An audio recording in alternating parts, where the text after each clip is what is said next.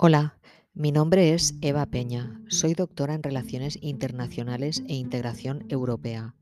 Además, escribo e investigo sobre perspectivas interreligiosas. Mi principal objeto de interés es todo lo relacionado con la tradición oculta de la espiritualidad.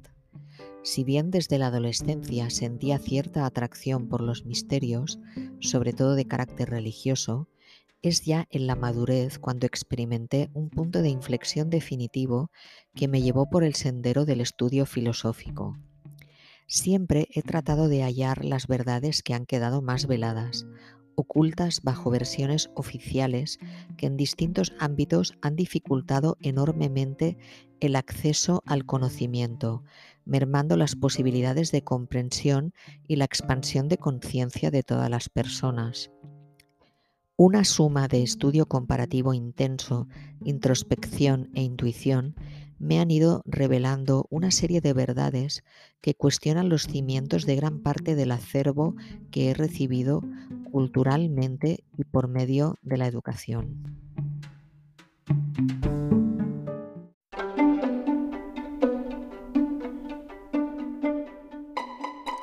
Este podcast te ayudará a entender el esoterismo y su importante influencia.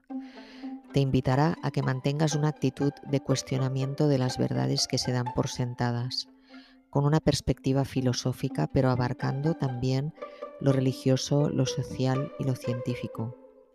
Empezaré con la semblanza de una figura revolucionaria en su momento, como lo fue Giordano Bruno, el académico sin academia, ejemplo de lo que significa retar el pensamiento dominante hasta las últimas consecuencias.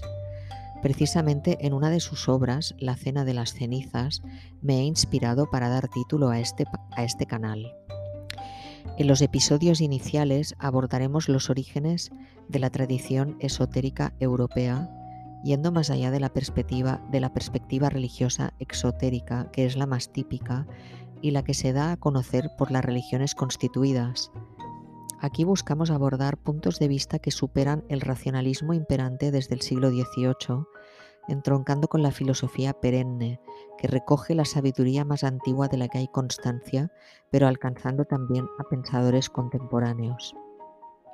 La palabra esoterismo puede evocar diferentes ideas. Se puede interpretar como algo oculto a la gran mayoría de la gente, es decir, reservado a un elegido grupo de seres que tendrían acceso a información y a conocimientos especiales.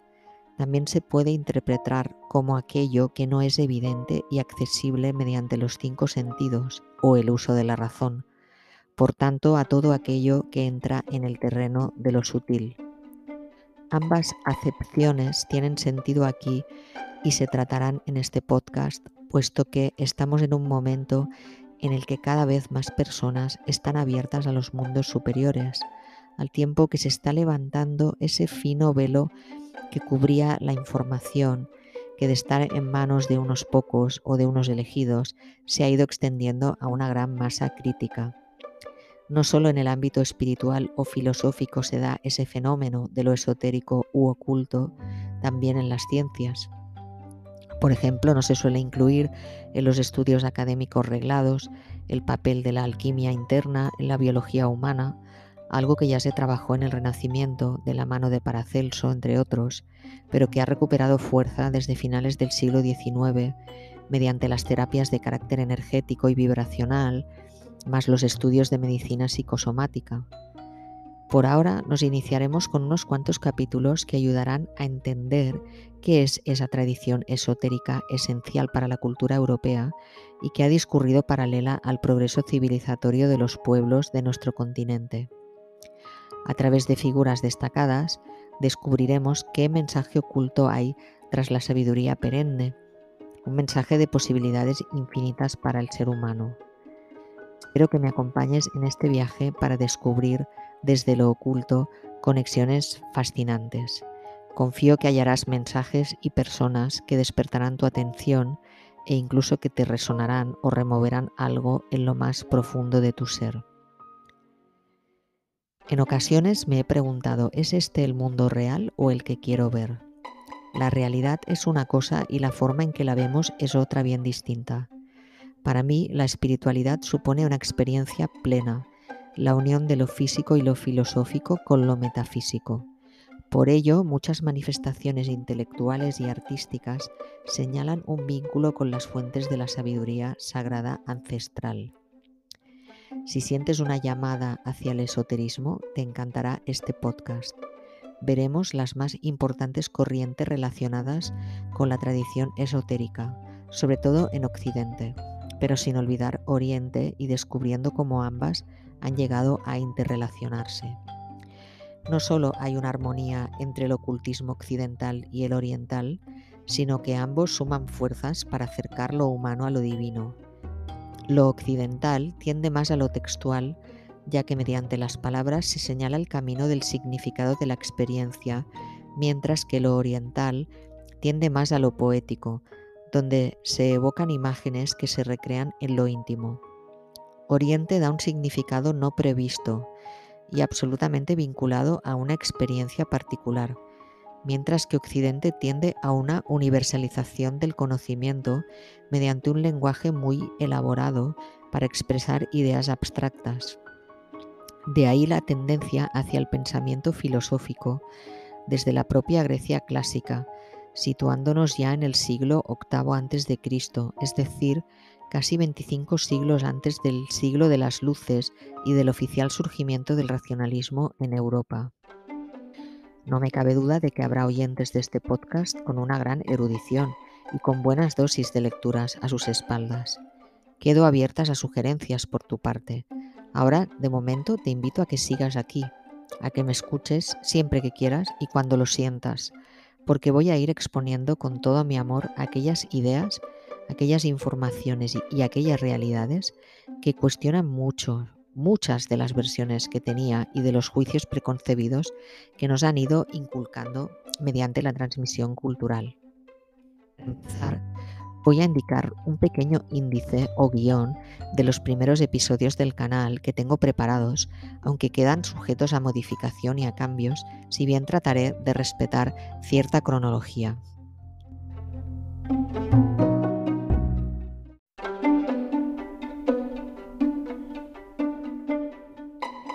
Los dos siguientes episodios estarán dedicados a Giordano Bruno, al que describo como el revolucionario de lo infinito. Se trata de un pensador clave en los inicios del Renacimiento que dedicó su vida, búsqueda, peregrinajes, así como su brillante inteligencia y pensamiento, a buscar y tratar de revelar la verdad. Veremos mediante su ajetreada vida, sus escritos y su impactante final, el ejemplo cumbre de lo que significa ser un libre pensador. Junto con el periplo europeo de Bruno, veremos los vasos comunicantes que lo unen con místicos y científicos medievales, de forma evidente con Ramón Llull, Nicolás de Cusa, Pico de la Mirándola, y cuyo pensamiento se refleja también en filósofos de la talla de Spinoza o incluso de Leibniz. Seguiré con un episodio dedicado a analizar el hermetismo, partiendo de la gran obra El Corpus Hermeticum, entendido como una visión del todo en sentido pleno y metafísico ofreceré un análisis original para interpretar esta obra con conclusiones novedosas y nada habituales en la exégesis típica de estos textos atribuidos a Hermes Trismegisto. Incluiré un episodio dedicado a Jesús de Nazaret, el maestro clave en la enseñanza del corazón. La figura del Hijo que implica la posibilidad de redención a través de la libertad. Jesús nos enseña la práctica de la libertad, el libre albedrío, pero unido a la confianza máxima en Dios, mediante la misericordia y el perdón. La única herramienta para ello es el amor en su máxima expresión, infinito, incondicional, hacia sí mismo y hacia todo lo que existe. Jesús es el punto de inflexión en el despertar de esta humanidad atrapada en viejas doctrinas. El siguiente episodio partirá de Zoroastro y la idea del fuego de la libertad que despierta a la humanidad. En este episodio se estudiará la religión surgida en Babilonia, en la antigua Persia, y se entroncará con la filosofía occidental de la mano de la obra de Nietzsche. Ello nos ayudará a poder establecer una crítica al historicismo dominante. En esta línea del culto solar y de las religiones paganas, será imprescindible estudiar a dos figuras esenciales de grandes iniciados, como son Orfeo y Pitágoras. Estos dos importantes seres se relacionan con el profundo conocimiento metafísico que Platón empezaría a hacer accesible y que dejaría una impronta esencial en el gnosticismo y también en el cristianismo de alguna forma. Si bien tengo intención de dedicar un capítulo a Platón, este lo dejaré para más adelante, porque es un filósofo que estará presente de forma más o menos explícita en varios capítulos, ya que es el personaje central del esoterismo europeo desde mi punto de vista, por tanto inabarcable en un solo episodio. En este podcast veremos varios aspectos de su faceta metafísica, sobre todo interpretado a través del neoplatonismo alejandrino. El siguiente episodio previsto será sobre Hipatia de Alejandría y Sinesio de Cirene, una amistad que viene de las estrellas. Su libertad de pensamiento, ansia de sabiduría, coherencia y el enfrentamiento al poder político terrenal dan para mucho. Indagaremos en el aspecto vital de estos dos personajes unidos en sus peculiares trayectorias y qué tan importante papel desempeñaron en la transmisión de la sabiduría perenne. Un episodio importantísimo para mí será el dedicado a los cátaros, los cuales estudiaré ahondando en su vinculación con la tradición esenia. Será un enfoque en que de forma inédita se revelará que comunidades distantes geográficamente comparten en esencia un estilo de vida encaminado a la armonía y al autoconocimiento. Es importante preguntarse de dónde procede el catarismo, por qué fue tan temido y también abordaré su origen. ¿Hasta qué punto el catarismo entró en Francia por la vía de la tradición de los esenios? ¿O qué relación tiene con María Magdalena? Asimismo, la desaparecida cultura tolteca de México nos ha dejado una sabiduría metafísica y un método práctico avanzado a sus tiempos que entronca con la visión cátara de la vida y con la metafísica del amor. A lo largo de estos episodios se darán saltos temporales, de modo que temas como la psicología transpersonal, la sociología o el arte tendrán su protagonismo para ilustrar los asuntos tratados. Hay otros casos que me gustaría abordar, aunque no tengo bien definido aún el orden ni el momento. Por ejemplo, el intelectualismo religioso de Ramón Llull y de San Agustín, entendidos ambos como ejemplo del platonismo cristiano y el primer intento de unir fe y filosofía, dibujando una cosmovisión plena sobre la naturaleza humana. También me interpela abordar el papel de tres mujeres místicas europeas, Hildegarda de Bingen, Juliana de Norwich, Teresa de Ávila, las cuales son testigo de experiencias de contacto con lo divino en forma de revelación. Siendo una de ellas alemana, la otra inglesa y la otra española respectivamente, fueron capaces de ejercer una influencia notable más allá de su contexto y del mero entorno religioso. Sin duda, uno de los objetivos finales del podcast es inspirar y ayudar a la conexión con el yo más profundo. En este sentido tendrán su papel aquellos que han estudiado la unión de ciencia y espiritualidad, como por ejemplo Jacob Bume y Paracelso, pero también Carl Jung o Edward Bach, personajes precursores de la unidad entre ciencia y espiritualidad. Algunos capítulos tendrán un enfoque puramente filosófico, y ello se abordará a través de filósofos de gran profundidad y penetración como Spinoza y Leibniz, ambos relevantes en la conciliación de razón y fe, la correspondencia con lo divino y el intento de justificación y comprensión de la existencia del mal mediante la teodicea. Ya adentrándonos en la edad contemporánea, es importante dar cuenta de los trabajos netamente metafísicos que han empezado a publicarse desde finales del siglo XIX. En esta metafísica hallamos una guía muy adecuada y un enfoque, enfoque integrador de los mundos inferiores y los superiores hablaremos del panteísmo de Teilhard de Chardin, que bebe de alguna forma de Bruno, Escoto y Spinoza. Para el análisis se abordarán los trabajos de personas de la talla de Helena Blavatsky y Rudolf Steiner, que buscan la verdad mediante la conciliación de los mundos en la teosofía y la antroposofía. pero también es importante la tarea filosófica realizada por el Círculo de Eranos, con eminentes miembros como Carl Jung y de estudiosos de la metafísica como Connie Méndez, que nos acerca la metafísica del maestro Saint Germain y otras personas relevantes como Jiddu Krishnamurti o Edgar Cayce, por mencionar a dos referentes con sus distancias, y desde luego la tarea de Morna Simeona, reconocida cajuna y en la recuperación de la sabiduría ancestral hawaiana del Hoponopono desde principios del siglo XX, con su continuador, el doctor Ihaleakala Heulen, que realiza una adaptación a los tiempos actuales de este método de limpieza de memorias, autoconocimiento y acceso a la confianza en la divinidad. Trataré también asuntos contemporáneos relacionados con la espiritualidad, desde el siglo XX hasta nuestros días, como las teorías sobre el Dios personal, el concepto de la justicia, nuevos debates éticos, el transhumanismo, la inteligencia artificial, el papel del individuo en la sociedad y lo que significa el despertar colectivo.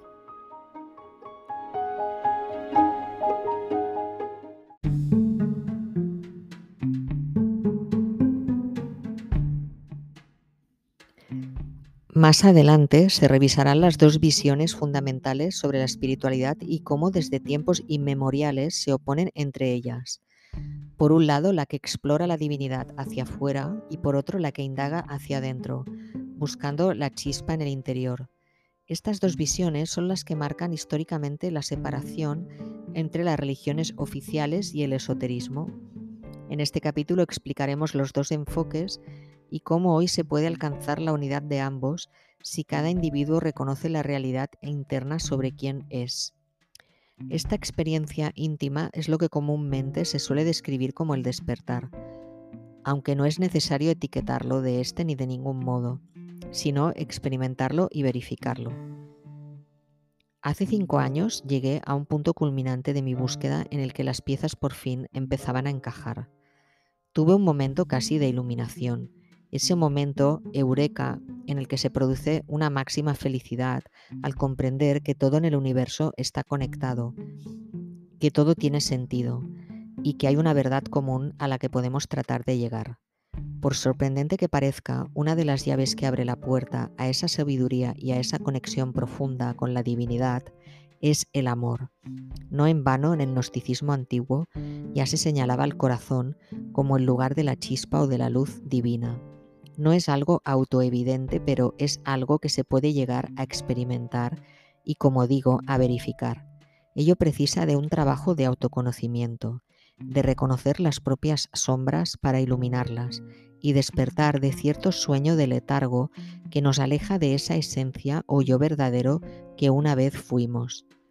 Considero que prácticamente todas las verdades ocultas, lo que forma parte de los mundos sutiles, es algo que de alguna forma los seres humanos podemos llegar a conocer, aunque algunas escuelas hablan más bien de recordar, ya que lo que habría sucedido es que caímos en una especie de sueño inconsciente del que en todo caso se puede llegar a despertar. Ahora bien, no es preciso creer en esto que acabo de decir. Ni siquiera las creencias son necesarias, ni mucho menos la adhesión a cualquier idea, por muy elevada que sea. El cuestionar, abrir los oídos y prestar atención es más que suficiente para que algo resuene en tu interior y a partir de ahí tal vez se despierten en ti las ganas de emprender la búsqueda por tu cuenta. En ese caso te doy la enhorabuena y la bienvenida.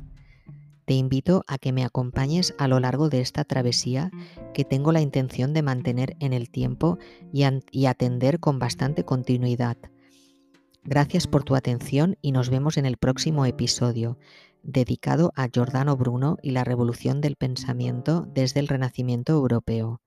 Hasta entonces, vive la vida con mucho amor.